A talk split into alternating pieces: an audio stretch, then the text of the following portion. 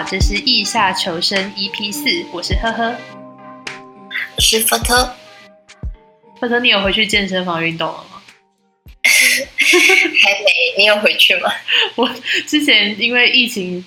的关系，我就暂停健身房的会籍。那我的健身房呢，就是最近有公告说，他们考量到疫情可能还是很严峻的关系，那再加上也不知道会员对于消毒的状况会有疑虑啊，那淋浴间也不能用这些情形，所以就先暂时延到七月二十六号，所以还不能回去。哦，我家附近的健身就在呃这个礼拜二开始都有继续营业，然后嗯，其中一间他们营业的方式我觉得很特别。他们是把器材都会呃贴上贴纸，绑上布条，然后有两个颜色，一个是红色，一个蓝色。然后他就说，如果当你身边有人在用蓝色的时候，你只能跟他用同个颜色的器材。哎，好聪明哦，很容易辨识。对对对，这样就可以保持安全距离。嗯，而且这样子用过之后，健身房的管理人员也比较知道要先消毒哪一个颜色的器材，这样比较好管理。对，很方便。听说你之前也有去运动中心运动过吗？对我，嗯，蛮常都会在呃一般公立的运动中心运动。然后在去年下半年的时候，我的呃包包在放在运动中心的置物柜，然后我也没有我没有上锁，那我的包包就被偷了。是是那边是很常会有几就是一般人进进出出吗？对，就是公立的都会有很多人进出，然后就是呃很大意的没有锁柜子，所以当我被偷的时候，我也没有嗯很生气或很难过，就觉得嗯我自己没有上锁，我也有一些责任啊。那就是要报警调监视器吗？对，后来有调警，有报警调监视器，然后就看到呃那个偷东西的，有找到那个偷东西的人，然后也有收到后来那个地检署跟法院的通知，嗯，然后才知道说呃这个偷东西的人他是一个街友，哦，就他也没有领住的地方，然后嗯嗯，后来再查了他的呃他的名字很特别，就是。嗯，改了一个很奇特的，一般人不会取的名字。所以那时候我看到他的名字，想说，哎，就是一般人应该不会取这个名字，他会不会可能有些精神状况或什么特殊的原因？是那种类似把什么我叫叉叉皮卡丘这种类型的吗？奇怪到这种程度？对对对，就像这种，就是呃，你根本一般人不会取的名字，或者说哦，我叫什么呃。我想想，嗯，好，我想不到，就真的太奇葩了。我说我可能叫呃陈海绵宝宝之类的。对对对，像这样。然后就看太快了，怎么会有人取这个名字？收到应该很傻眼吧？觉得这是印错了还是怎样？对我那时候收到那个呃地检署的通知的时候，我觉得哎，就是我还我念出来，觉得例如说呃叉叉皮卡丘，哈什么？真的有这个名字这样，然后我说这到底是什么鬼？然后后来我就呃上网 Google 了一下，发现是因为呃有一个 YouTuber 他的名字假设叫皮卡丘，然后皮卡丘的频道，然后这个 YouTuber 就说哦，只要有人跟我的频道名称一样的人，我就给他一万块。那当初吃当初吃鲑鱼的时候，如果要把他名字给改成什么叉叉鲑鱼，不就他都要给一堆钱？对，就像归继续归于之乱的那个时候，我觉得那个呃，这个呃偷东西的人，他应该也是在归于之乱的时候发现了这个 YouTuber，就是赶快找一些赚钱的门道。对，然后这个 YouTuber 他嗯，其实不算一个呃很热门的人，就是他的订阅数没有很高，所以我也。没有听过这个人，是也是因为这个，嗯，也是因为这个嫌疑犯，所以我才知道他，然后来拜他所赐，才知道一个奇怪名字的 YouTuber。对，然后 YouTuber 就说，哦，只要有人名字跟他一样，就会给他一万块，所以这个呃疑犯他就去去改名了，然后真的也拿到一万块了，所以他把他拿到一万块故事也写在网络上。呃，没没有，就是因为他因为偷东西被抓过很多次，然后就有警察把这件事情就是呃告诉新闻媒体，所以新闻媒体就有写出来这段，就是连他有拿到钱这段都有写出来。好了，我们的警察也是办案办的很认真，把一些奇怪的理由都找出来。对，然后后来我在看他的呃过往的判决书，发现其实他已经很多年来都是呃都有因为偷东西被嗯被关的记录，然后惯犯的状态。对，就是他很常去一些健身房偷东西，然后嗯。那个时候我东西，我的就是一些皮夹，还有钥匙等等的东西不见了。然后他后来就是呃，把又把我皮夹里面的钱东西都拿走了，以后把空的皮夹丢在路边。然后所以我拿到那个空的皮夹，但是他把里面的提款卡每一张卡都拿去试，就是可能用我的出生日期之类去试，所以每张卡全部被锁卡。天哪！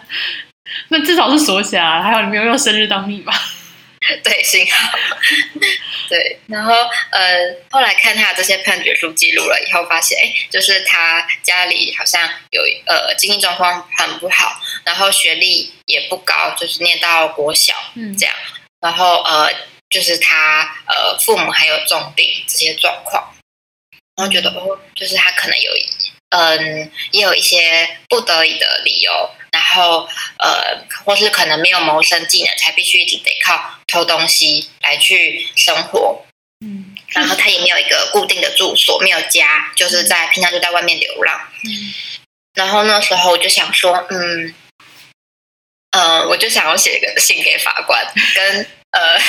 法官说，以我自己做社工多年的经验来看，就是我在外面做过游民服务，然后也做过监狱的服务，所以我两边都看过。那呃，其实我在监狱看到蛮多这样反复进出监狱，都因为小罪这种违罪进来的人，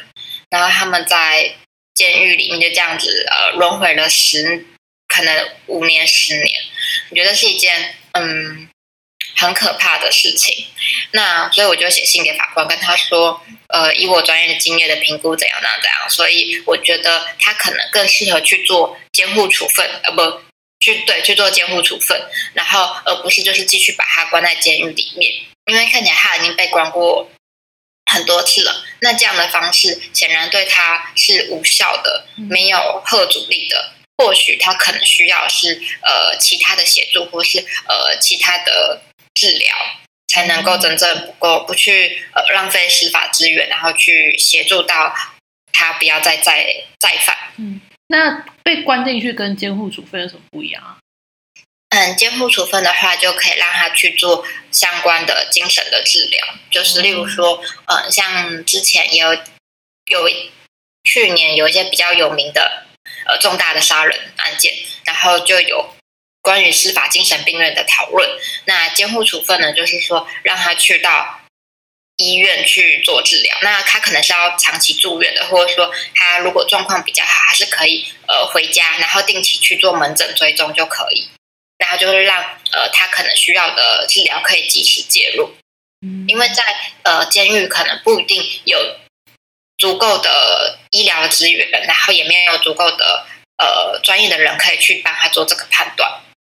也很难有这种一对一的诊治时间吧，除非是一些很明显的外伤等等。嗯，对啊。嗯，所以其实以福特的专业来说，还好，也不讲还好，是刚好碰到你，不然他可能没有机会在法官面前陈述说自己可能需要这样的的服务，或者是精神上的帮助。对，其实蛮多生病的人。或是需要被帮助的人，是嗯都不知道怎么对外求救的。然后另外一个很有趣的是，我后来呃就有查到他的本名，你就想想，哎，他的本名听起来有点熟悉，加上他进出过监狱这么多次，有点像是我之前服务过的，可能是我之前服务过的个案，因为呃他应该入监的时间跟我在那个监狱工作的时间是有重叠到的，所以确实有可能是你经手过个案虽然他们名字应该太多人了，不都都不记得是谁是谁了。对，然后觉得被自己跟人偷东西的感觉，原来是这样。天哪！这不知道该说是什么机缘的巧命运的巧合还是什么？对，很奇妙。然后，哎，是不是呃，呵呵这边也有像是呃，嗯，被关算不算被关的经验嘛？就是关于安置家园的经验。我之前听到的类似这种状况，就是一直进出安置家园的一个妹妹啦。那她其实身边的朋友也是很多，可能是比较属于失学少女的。那他们可能因为各种原因，包含可能在家里被家暴啦，或者是被男朋友欺负。那甚至有面临到被性骚扰、被性侵的状况，那导致他们没有办法很稳定的去上学。那当然有一些其他原因啊，比方说他可能就是比较想要往外跟其他的朋友交流等等。那当然其中有一些吸毒啊，或者是他可能想要做八大赚钱。这样子的一些青少年，那通常社工就是发现他们之后，就会希望他们可以去安置机构，但其实是半强迫，希望他们去安置机构啦。那如果是家里有家暴的状况啊，那家事法庭就会介入嘛，就可能会希望他的父母接受，也许是多少小时的亲子教育讲座。那呃，你接受完这些课程的训练之后呢，才会让你的小朋友返家。那我认识那个妹妹，她就是进去安置家园之后，才发现，哎，怎么那么多人？其实好像待安置家园感觉太久了。总之，呃，就是因为家里爸爸妈妈还没有办法去接受亲子教育的关系，所以很多安置家园里面的孩子，社工就跟他们说啊，你还是不能回家啦，因为爸爸妈妈还没有上完课啊什么的。那我认识的美眉是稍微幸运一点点，就是她在端午之前就突然收到通知说，你就可以回家了。就是有点突然，因为他的案子其实也不是家暴类型啊，所以也没有上课的问题。只是他也没有想到说，嗯，就突然被社工通知可以回家，好像之前也没有办法家访嘛，所以他也不知道说他到底回家的依据是什么。安置家园其实人数也有点爆炸，那如果说还有新的个案要进来，就没有办法再安置，所以希望他这个情呃情节比较轻微的个案，可以就先返家了。哇，那在安置家园的人是很多的，数量他没有跟我讲，但是有一些个案应该是待了好几个月，然后可能也等不到法官开庭啊，或者是爸爸妈妈上完亲子教育课程，或者是社工也暂时没有办法去家访，因为疫情很严重的关系，所以他们就一直在安置家园待了很久，都没有办法出来，就变得有点焦虑。嗯。很像另类的被迫居家隔离，对啊，就不止居家隔离，有点像是不知道骑行多久的徒刑。天哪，这种就是没有一个期限的日子，我觉得是最难熬的。真的，就是听那个说来美美讲，就是家园里面其实会有一些布置，比方说还是有些电脑教室啦，然后你可以上一些视讯课程。那有一些是呃，是家园本来就安排好的一些手作老师，他可能就是教你编织作品啊，啊，或者教你做一些烘焙之类的课程。那虽然跟学校不太一样，但总是有一个事情可以让你打发时间。那他就跟我说，因为有些小朋友待太久，他们真是太焦虑了，这样会常常去他们有一个房间是练拳击的。然后他就会把自己关在那个小房间里面狂练拳击，然后把手都打到流血，然后才觉得有发泄到，才愿意出来。哇，天哪！就是一个身心状况都很高压。就是你进去安置家园，本来就通常是在你不愿意状况底下了，不管是因为家里的原因，还是你遇到一些不幸的事情。那进去家园了以后，也没有办法跟外界取得联系，都要透过社工。那就跟监狱蛮像的，就是连外界写进去的信啊，然后可能寄给他们的一些东西，社工都要检查，确定里面没有会伤害自己的物品，比方说可能刀片啊，或者是奇怪的药之类的。那他们也会觉得说，这种跟外界联系的方式是有点剥夺他们本来的自由嘛，所以就会加深他们的焦虑感，就觉得。那我还要住在这里多久？我外面虽然疫情很危险，但我至少可以出门去，比如便利商店吧。那在家园里面就哪里都不能去。嗯，在家园那边的呃，人生的自由，或是对外联系互动的自由，好像都没有。嗯，那我知道他们会很期待，就是家园也有祭典制。那我知道监狱里面好像也是有类似这种，可能受刑人表现比较好，可以换一些东西嘛。那家园里面的小朋友，就是如果你那天那个礼拜上课表现很好啦，或者是你很照顾同才的同学啦，或者是呃你就是乖乖的没有干嘛，所以他们可以换一些东西。那有人就会换面膜，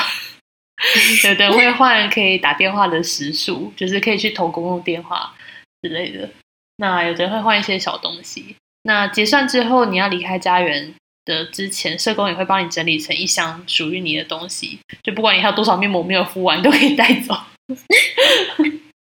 这真的跟监狱很像，跟监狱很像吧？那些几点的方式，嗯，让人好像可以有一个目标，就是呃，也让人可以有守规矩的那个动力。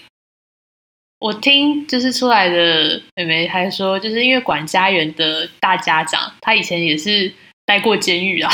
据说他年轻的时候呢，是一个混世女魔头，类似在黑帮呃在黑帮里面混的蛮大的资深大姐大。那后来就是呃受刑进进监狱之后出来，就发誓要做一个很好的社工，来帮助这些迷途的羔羊。对啊！好，呃，这是我第一个听到成功的案例，因为我们听到个案都会跟我说，哦，我以后也要当一个社工，像你这样帮助别人。但是目前为止还没有看到哪一个个案真的成为社工。我们就希望他们有一天真的，也许念社工系啦，或者是某个程度上，他用不同的形式来帮助别人，也都很好，不一定当社工。对，哇，很感很感人，就是蛮励志的，对，真的。就是有一种，嗯，三十年前的我曾经也待过这种懒鸟鸟地方，然后现在就想个方式帮你们过得好一点吧。嗯，对，有种过来人的感觉。对啊，就当然疫情期间很多不得已的状况底下要延长，不确定自己什么时候可以出来的这个时间，那也不知道说这些还待在家园那边的孩子可不可以早点出来了，也希望。如果可以顺利降级的话，法院能顺利开庭，那他们爸爸妈妈早点把课上完，就把他们接出来吧。嗯，我觉得待在安置家园是呃更辛苦的一件事情，因为在家园里面，它呢是就是跟像刚刚讲，跟监狱很像，那个集中的收容的地方，所以他们在里面的生活是没有个人空间的，就是都是好几个人。睡一间房，嗯，然后你的所有的物品、所有的东西都是，嗯，大家都会看得到，然后也少了那个呃个人跟他跟别人的界限。那在嗯，就是有一些的安置家园的小朋友，他们是长期在那边生活，可能真的住了好几年，在那边长大的都有。所以他们从小其实就少了那种一般家庭里面会有的哦，我我遇到什么今天烦心的事情、难过的事，我可以躲进自己的房间，有个自己的空间可以去抒发排解这个情绪，或者说我知道这个空间是安全的，我可以在这边做任何的事情，不会有人进来打扰我、侵犯我。但在呃家园，或者说甚至在呃监狱这种。或者收容中心这种集中的场所，它就嗯不可能会有隐私，也不可能会有这种界限的存在，很难。因为我那个妹妹她是第一次进去家园，不像有些孩子可能已经在家园待了一阵子了。她一开始真的很不适应这种没有自己空间的生活，所以她甚至会跟辅导员或者是跟社工说：“我可不可以去紧闭室自己待着一下？” 就是只有在被那个自己被关紧闭那个房间里面，他才会觉得他可以好好静下心来，然后不会被外面这些不太认识还很陌生的同学打扰，或者是还要去适应新的关系。然后后来发现，其实不止他这样想，就是 连社工或是连辅导员，他们有时候就会也默默的就自己进来陪他，因为外面真的太吵。对，完全可以理解。我觉得在那个环境下生活是嗯很不容易的，尤其是在呃青少年或在这个成长的期的阶段，就是是在养成一个人的嗯一个人的心理状态很重要的时候。那嗯，如果这个时候他没有办法去有这个呃跟别人的界限，的维持，甚至说在青少年阶段是很，嗯，会有很难克制的情绪，会有比较呃情绪激昂的时候。可是，在那个地方，因为人跟人生活太紧密了，你没有办法去做这些情绪的排解，那就会变得很必须要很用力的压抑这些。嗯，